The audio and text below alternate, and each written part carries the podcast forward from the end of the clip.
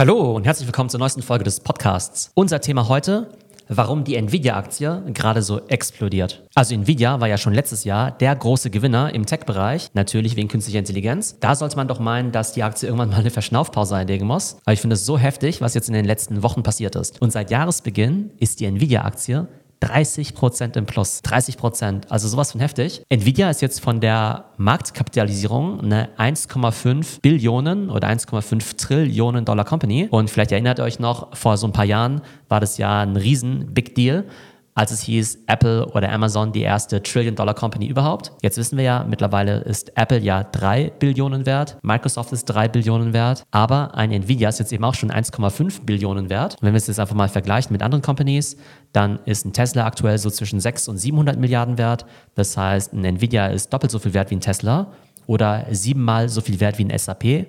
Und SAP ist ja bekanntlich das wertvollste deutsche Unternehmen. Um das Ganze nochmal ins Verhältnis zu rücken, seit Anfang des Jahres ist Nvidia um 30 Prozent gestiegen. In absoluten Terms bedeutet das eben ein Zuwachs an Market Cap um 350 Milliarden Dollar. Und auch da wieder, ne, was sind eigentlich 350 Milliarden Dollar? Ist ja so ein bisschen abstrakt. Das ist auf jeden Fall mal mehr als Netflix. Das ist mehr als ein Adobe. Das ist mehr als ein Salesforce. Das heißt, Nvidia ist in den letzten Wochen einfach mal um die Größenordnung von einer Top 10 Tech Company gewachsen. Warum ist Nvidia jetzt so erfolgreich? Wir wissen ja, für das Trainieren und auch für das Verwenden von KI-Modellen und KI-Apps braucht man nach wie vor NVIDIA. Also ohne NVIDIA geht einfach überhaupt nichts. Und bei KI gibt es ja mal zwei Komponenten. Einmal Training und dann Inference. Training bedeutet, wir müssen die Modelle trainieren, wie zum Beispiel GPT-4 oder auch Llama 2 von Meta. Und Inference bedeutet ja, wir nutzen die KI-Modelle. Das heißt, jedes Mal, wenn ihr einen Prompt eingebt bei ChatGPT, jedes Mal, wenn ihr bei DALI oder auch bei Midjourney neues KI-Bild erstellt, dann ist die Wahrscheinlichkeit ziemlich hoch, dass im Hintergrund eben die Chips von Nvidia am Arbeiten sind. Diese KI-Chips sind ja die GPUs, also Graphics Processing Units. Und das sind natürlich nicht die GPUs, die jetzt bei euch im Gaming-PC drin sind, sondern hochspezialisierte GPUs für den Einsatz bei künstlicher Intelligenz, Machine Learning und vor allem natürlich auch Generative AI. Und das Flagship-Modell von Nvidia ist ja dieser H100-Chip. Vorher war es der A100, jetzt ist es der H100 und jeder von diesen H100-Chips kostet 30.000 Dollar. Und für das Trainieren von diesen KI-Modellen braucht man ja Tausende, Zehntausende oder sogar Hunderttausende von diesen H100-Chips. Passend dazu die Meldung von vor etwa einer Woche und da hat Mark Zuckerberg ja gesagt, okay, unser Fokus liegt jetzt voll auf dem Thema künstliche Intelligenz, also Artificial General Intelligence. Und er hat dann eben auch gesagt, wir wollen eines der größten KI-Cluster auf der Welt aufbauen. Und dann hat er sogar mal Zahlen in den Raum geworfen, nämlich 350.000 von diesen H100-Chips. Und zusätzlich haben sie auch noch eine bestehende KI-Infrastruktur. Das sind dann vielleicht nicht die H100-Chips, sondern vielleicht die A100-Chips. Das heißt, in Summe kommen die wahrscheinlich auf 500.000 von diesen High-End KI-Chips. Aber auch wenn wir jetzt mal nur die 350.000 H100-Chips nehmen, also 350.000 Stück mal etwa 30.000 Dollar, da sind wir auch schon bei über 10 Milliarden Dollar. Also über 10 Milliarden Dollar wird alleine Meta jetzt an Nvidia überweisen. Und Meta ist ja logischerweise nicht allein. Es gibt ja OpenAI, es gibt Google, es gibt Amazon. Eigentlich jedes größere KI-Startup, was jetzt ja gerade Geld raised, die werden einfach einen großen Teil von dem Geld, von dem Fundraising einfach direkt an Nvidia schicken für die neuesten GPUs. Das heißt, die Nachfrage ist riesig und das Angebot ist halt ziemlich eingeschränkt. Also auf der einen Seite ist Nvidia quasi Monopolist, darauf kommen wir gleich nochmal. Und zum anderen hat Nvidia auch einfach ziemlich lange Wartezeiten. Das heißt, sogar wenn du jetzt das Geld hast, sogar wenn du jetzt die 500 Millionen oder 2 Milliarden hast, um dir jetzt eben diese H100 Chips zu kaufen, dann musst du eben trotzdem warten. Das heißt, Nvidia hat im Augenblick wirklich eine krasse Pricing Power. Es gibt ja fast schon einen Schwarzmarkt, der sich entwickelt hat für diese H100 Chips. Das bedeutet, es gibt Leute, die kaufen sich eben diese Chips. Die Frage ist, in welcher Größenordnung und versuchen die dann eben gegen eine ziemlich hohe Profitmarge zu verkaufen. Oder es gibt ja sogar schon Venture Capital Firmen, die eben bewusst diese Chips einkaufen, sich damit eindecken als Wettbewerbsvorteil. Denn wenn Sie jetzt ein vielversprechendes KI-Startup sehen, dann wollen Sie eben in der Lage sein zu sagen, wir können dir nicht nur Geld geben, sondern auch Zugriff auf die H100-Chips von Nvidia. Jetzt stellt sich natürlich die Frage, Moment mal, wenn dieser Markt so profitabel ist, warum gibt es da nicht mehr Konkurrenz? Also ja, es gibt durchaus Firmen, die halt auch in diesen Bereich einsteigen wollen, beziehungsweise dort wachsen wollen. Und das vor allem AMD zu nennen. AMD ist ja auch im Bereich GPUs, also Grafikkarten für Consumer-PCs im Gaming-Bereich extrem stark. Und da liegt es natürlich nahe, dass sie sich auch im Data Center und AI-Bereich stark aufstellen wollen. Die sind auf jeden Fall sehr gut. AMD, super starke Company, aber ich glaube, die sind wirklich noch Jahre zurück im Vergleich zu Nvidia, wenn es um die Bereiche Research,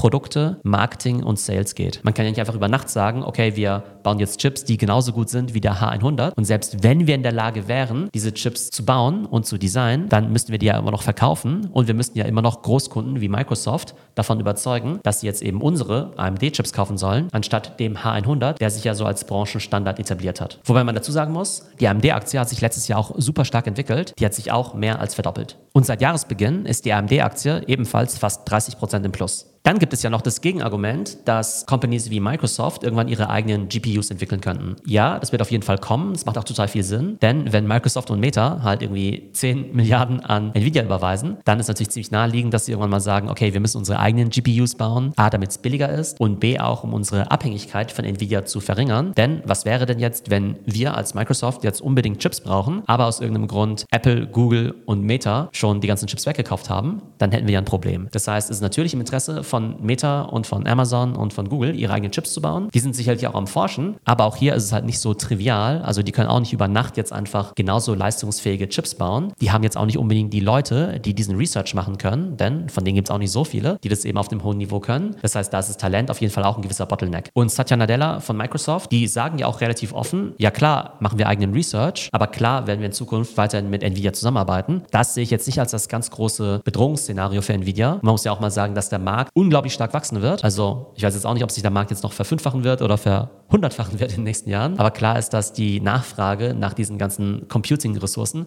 weiterhin steigen wird. Das heißt, selbst wenn Nvidia dann in Zukunft nicht mehr 90% Marktanteil hat, sondern vielleicht nur noch 75% Marktanteil, weil jetzt eben AMD und Microsoft und andere eben auch diese Chips in einer guten Qualität herstellen können, könnte es sein, dass der Markt einfach nochmal deutlich stärker wachsen wird. Und dazu kommt ja noch, dass Nvidia sich ja immer weiterentwickelt. Die stehen ja nicht still, die warten jetzt ja nicht darauf, dass jetzt andere bessere Chips bauen als sie selber. Also zum einen werden sie natürlich noch bessere Chips bauen als den H100-Chip. Und es ist jetzt nicht so, dass Nvidia jetzt einfach nur irgendwelche Commodity-Hardware-Teile verkauft, die jederzeit ersetzt werden können, sondern die Solutions von Nvidia sind ja alle Teil von einem Ökosystem. Das bedeutet, Nvidia verkauft jetzt nicht einfach irgendwie nur Chips, so dass man sagen könnte, okay, wenn jetzt eben der Chip von AMD besser ist, dann nehme ich einfach den und stecke den in meine Solution rein, sondern Nvidia verkauft ja komplette Computerlösungen. Das heißt, diese Chips, die kommen dann ja in solche AI-Supercomputer rein und dann brauchst du ja mehrere hunderte oder tausende von diesen AI-Supercomputer, die ja zusammen so eine AI-Factory, also eine Fabrik für künstliche Intelligenzanwendungen ergeben.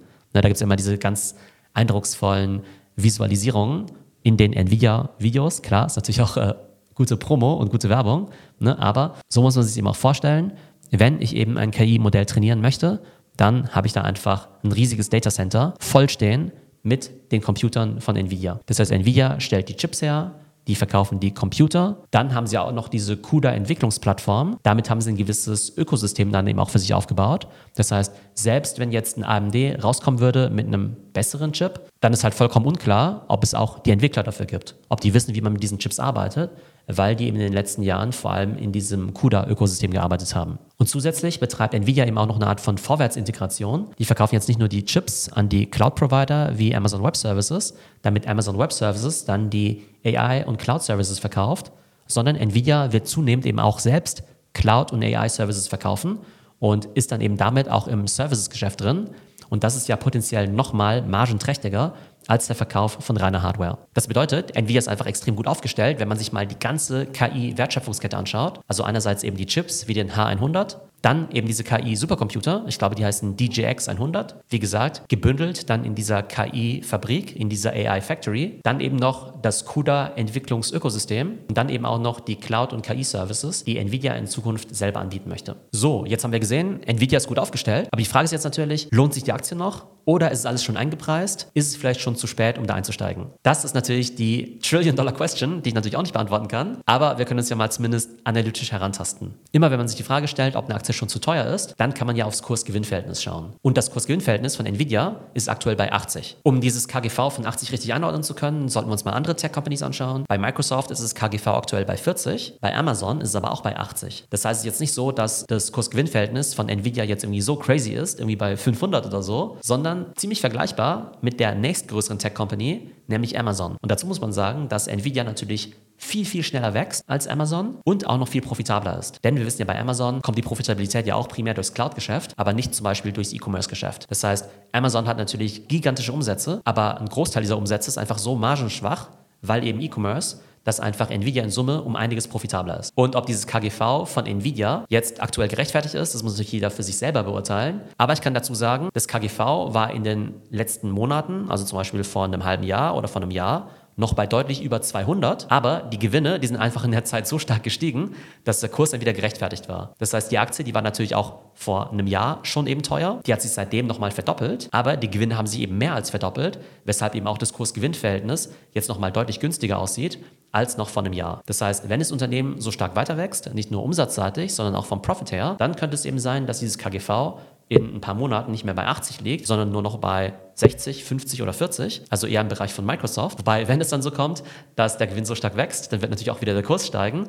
Das heißt, dann wäre die Company noch mehr wert und dann wäre das KGV vielleicht doch wieder bei 60, 70 oder eben 80, aber eben wegen der Kombination aus zwei sehr guten Entwicklungen, nämlich steigendem Gewinn und dann eben noch weiter steigenden Kursen. Wie wird sich die Nvidia-Aktie also in den nächsten Monaten und Jahren entwickeln? Weiß natürlich keiner, dafür bräuchten wir die Glaskugel, aber wir können es ganz mal ins Verhältnis setzen. Ich habe ja vorhin gesagt, die Nvidia-Aktie hat sich in den letzten 15 Monaten verfünffacht. Und da stellt sich die Frage, kann sich Nvidia nochmal verfünffachen? Also aus meiner Sicht vollkommen ausgeschlossen, weil aktuell ist ja Nvidia 1,5 Billionen wert. Wenn sie es ganz nochmal verfünffacht, dann wären sie 7,5 Billionen wert. Und es wäre ja mehr als Apple und Microsoft zusammen zusammen, zumindest Stand heute. Und das wäre ja doch ein bisschen crazy. Also ich liebe ja Nvidia, aber das kann ich mir nun wirklich nicht vorstellen. Die nächste Frage ist, okay, wenn sich das Ganze nicht mehr verfünffachen kann, kann die Aktie nochmal um 50% zulegen. Was würde es bedeuten, wenn die Aktie um 50% zulegt? Aktuell ist die Aktie ja so bei etwa 620 Dollar. Das heißt, wenn die nochmal um 50% steigt, dann entwickelt sich der Kurs so in Richtung 900 bis 1000 Dollar und die Market Cap würde dann eben steigen von 1,5 Billionen auf etwa 2,25 Billionen. Und das wäre eben deutlich mehr als heute ein Amazon oder ein Alphabet, also Google, denn die liegen bei etwa 1,6 bzw. 1,8 Billionen. Das bedeutet also, wenn ihr darauf spekuliert, dass Nvidia nochmal 50% zulegt, dann müsst ihr auch an eine Welt glauben können, in der Nvidia mehr wert ist als Amazon oder eben Alphabet. Und in diesem Fall wäre eben Nvidia die drittwertvollste Tech-Company der Welt. Und was wäre jetzt mein Ratschlag? Ich würde auf jeden Fall jedem empfehlen, der irgendwie in Tech-Aktien investiert, sich zumindest mal im Detail mit Nvidia zu beschäftigen. Ob die Aktie jetzt noch weiter steigt, ob die jetzt ein gutes Investment für euch ist, das müsst ihr selber beurteilen. Aber ich glaube, wenn es eine Aktie gibt, bei der es sich lohnt, wirklich mal ein bisschen tiefer reinzugehen und mal wirklich zu verstehen, wie ist das Geschäftsmodell, was sind die Zukunftsaussichten, wer sind eigentlich die Kunden, dann ist es eben wirklich Nvidia. Denn künstliche Intelligenz wird einfach der große Markt der nächsten Jahre sein. Und wenn wir eben daran glauben, dass KI wirklich so die nächsten Jahrzehnte dominieren wird, dann ist auf jeden Fall Stand heute Nvidia in einer super Position, um den Markt ähnlich zu dominieren, wie es Apple ja auch in den letzten zwei Jahrzehnten in den Bereichen Consumer Electronics und Mobile getan hat. Und ganz wichtig auch noch, Full Disclosure, ich bin in Nvidia investiert. Ich habe ja schon mehrere Male erzählt, dass ich seit einiger Zeit ein ganz fauler Investor bin. Das bedeutet, ich besitze genau drei Aktien, nämlich Nvidia, Microsoft und Apple. Also, ich hoffe, euch hat die Folge gefallen und falls ja, würde ich mich natürlich freuen, wenn ihr den YouTube-Channel und den Podcast abonniert. Ich hoffe, es geht euch gut und bis zum nächsten Mal.